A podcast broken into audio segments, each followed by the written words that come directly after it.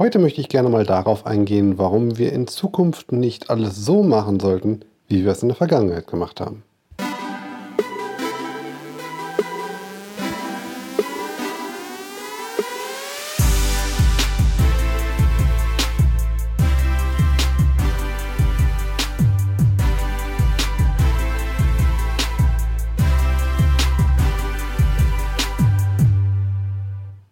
Ja, ich hatte ja gestern angekündigt, dass ich heute wieder mehr zum Thema Website-Optimierung sagen möchte.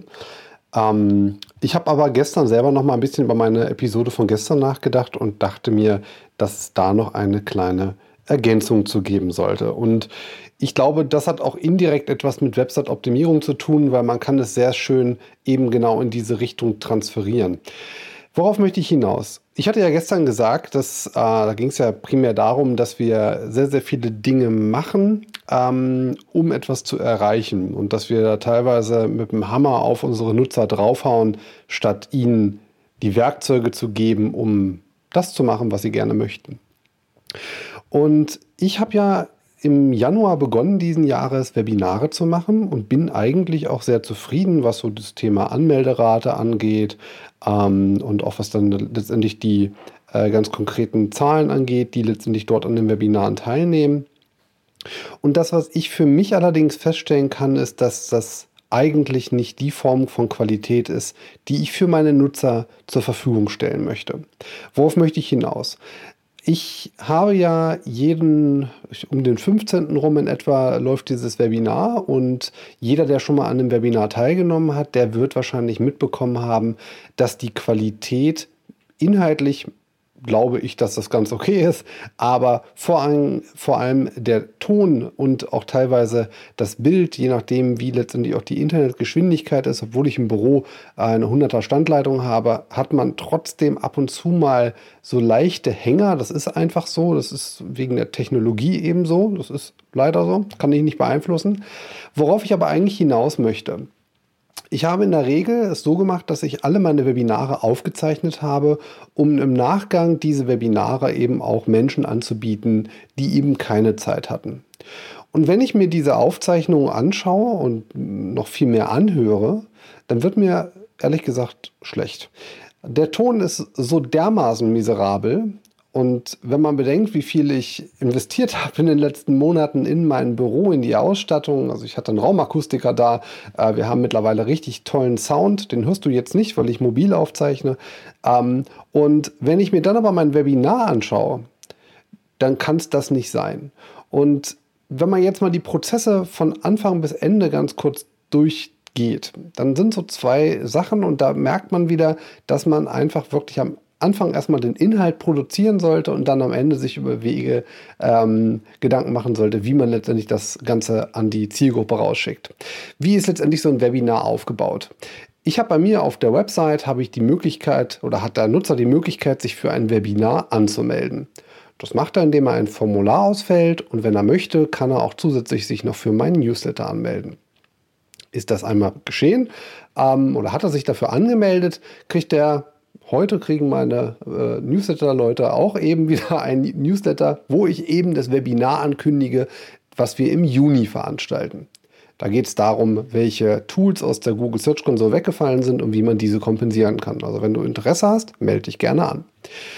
Ähm, hat er sich letztendlich dafür angemeldet, bekommt er in Zukunft immer wieder diesen Newsletter, um dann am Webinar teilnehmen zu können. Am Webinar selbst kann man aber auch teilnehmen, wenn man letztendlich gar kein Newsletter-Empfänger ist, aber regelmäßig auf die Seite kommt und sich entsprechend immer wieder anmeldet. Und da sehen wir ja eigentlich schon so ein bisschen die Diskrepanz. Warum macht man ein Webinar? Als Marketer reden wir nicht groß drum rum, um natürlich auch Adressen zu bekommen, um eine Bindung aufzubauen. Und diese Bindung, die kann ich dadurch schaffen, indem ich immer wieder Inhalte erstelle, wie zum Beispiel diese Webinare, die einen Mehrwert stiften für den Empfänger. Aber, und das ist das, worauf ich eigentlich hinaus möchte, ich zeichne, das habe ich jetzt beim letzten Mal so gemacht, die Webinare zusätzlich auch nochmal mit meinem eigenen Mikrofon auf. Ich habe so ein Lavalier-Mikrofon, das habe ich mir angesteckt und diese Audioquelle nutze ich dann für das Video, was ich veröffentliche nach dem Webinar. Und das Webinar als solches hat eben diesen schauderhaften Ton. Und wenn ich es danach öffentlich jedem zur Verfügung stelle, und zwar zeitlos, dann ist der Ton deutlich besser, dann ist das Bild deutlich besser und stabiler. Ich glaube, sogar in 4K haben wir das gemacht. Ähm, so dass ich mir als Konsument, der ich ja an der Stelle nicht sein kann, weil ich das Webinar halte, sofort die Frage stellen würde, warum sollte ich mich in Zukunft für die Webinare anmelden, wenn ich quasi in Echtzeit eine schlechte Qualität bekomme, mich aber terminlich an dieses Webinar halten muss? Und auf der anderen Seite, ich aber auch jederzeit, also ich, nach den Webinaren mache ich meistens so eine, ich brauche dann so eine Stunde in etwa, bis ich das Video fertig habe und dann veröffentliche ich das. Und eine Stunde später kann ich mir quasi das Video in astreiner 4K-Qualität mit einem wirklich guten Ton anhören. Warum sollte ich das machen? Und äh, du merkst vielleicht schon ein bisschen ironisch das Ganze, ähm, aber eigentlich muss ich mich da selber an die Nase fassen. Ich möchte in Zukunft keine Webinare mehr geben. Eben genau aus diesem Grunde. Ich mache etwas, wo ich eigentlich nur die Bindung haben möchte, in, aus meiner Perspektive, weil ich einen, einen Wert schaffe, der dir etwas bringt als Zuhörer, als Konsument. Und durch die langfristige Bindung machen wir vielleicht mal was zusammen. So ist das halt. Und also so wär, das wäre jedenfalls schön. Ähm, und eigentlich entspricht das Ganze gar nicht meinem eigentlichen Qualitäts- ähm, Sinn, weil ich einfach sehr, sehr viel Wert genau auf dieses Thema lege und im Grunde ich es gar nicht schaffen kann, weil eben die Technologie mir da einfach ähm, nicht die Möglichkeit gibt. Und äh, da sollte ich dann einfach vielleicht mal nicht einen Schritt zurückgehen, sondern einen Schritt weiter gehen und eben sagen, Webinare können heutzutage noch nicht mein Qualitätsniveau halten, was ich einfach meinen ähm, Menschen da draußen, die ich erreichen kann, eben geben möchte. Und deswegen ist ein Webinar für mich einfach nicht mehr tragbar. Wie wird es jetzt in Zukunft sein? Das ist jedenfalls so meine Überlegung äh, gewesen und ich denke, das werde ich jetzt auch so machen, äh, weil machen ist immer besser als denken und man kann sich da jetzt stundenlang drüber den Kopf zermartern, aber es einfach mal zu machen, ist, glaube ich, eine ganz gute Entscheidung.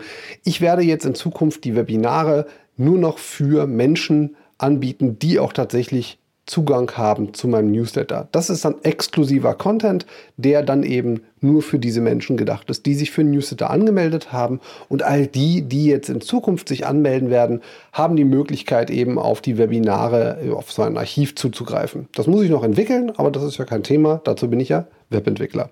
Und das ist, glaube ich, so eine Sache, da solltest du vielleicht auch mal drüber nachdenken. Nicht ein Web Webinararchiv zu machen, sondern tatsächlich mal drüber nachzudenken, ob du deinen Nutzern über die Kanäle exklusiv etwas anbieten kannst. Weil alle reden davon, aber irgendwie habe ich das Gefühl, es macht keiner so richtig, ähm, sondern man hat am Ende Content und schiebt ihn einfach über alle Kanäle raus. Mit allen, äh, wie sagt man, mit vollen Kanonen, mit Kanonen auf Spatzen. Ähm, und das ist einfach was, wo ich glaube, dass wir da einfach noch mal tiefer reingehen müssen und wirklich Gedanken machen müssen, ob diese Prozesse, so wie wir sie in der Vergangenheit gemacht haben, überhaupt noch zukunftsfähig sind. Und ob wir die nicht einfach mal neu denken müssen, um eben das zu schaffen und vor allem es so zu schaffen, wie wir selber es gerne haben möchten oder gerne haben würden. Und deswegen glaube ich in meinem Fall jetzt ganz konkret mit diesen Webinaren, macht es einfach Sinn, das in Videoform zu machen und der ganze Support, der, sage ich jetzt mal, über so ein Webinar läuft. Man hat es ja immer mal, dass Fragen reinkommen. Müssen wir auch ganz ehrlich sagen, das ist so ein bisschen wie beim Podcast. Gut, beim Podcast ist es noch viel, viel weniger. Beim Webinar kriege ich vielleicht so im Nachgang bei 70, 80 Teilnehmern so zwei, drei Fragen je nach Thema im Chat. Aber das meiste kommt halt dann im Anschluss sowieso per E-Mail. Dann kann ich das auch gleich so machen und äh, habe dann nicht nochmal diese ständige, du musst dich neu anmelden, wenn du Interesse hast, sondern es läuft einfach so, dass wenn man den Newsletter bekommt, dann ist das eben mein exklusiver Content eben für genau diese Menschen, die sich eben auch durch den Newsletter an mich binden und eben diesen, diese, diesen Kontakt gerne haben möchten. Und da möchte ich natürlich auch etwas Exklusives anbieten. Deswegen mein Tipp für heute, überlege dir, ob du für deine Kanäle wirklich exklusiv etwas machen kannst, was einen Wert stiftet für genau diese Zielgruppe. Wir hören uns morgen wieder, da verspreche ich dir, würde ich über die Wirksamkeit von Texten sprechen. Mach's gut, bis morgen. Ciao.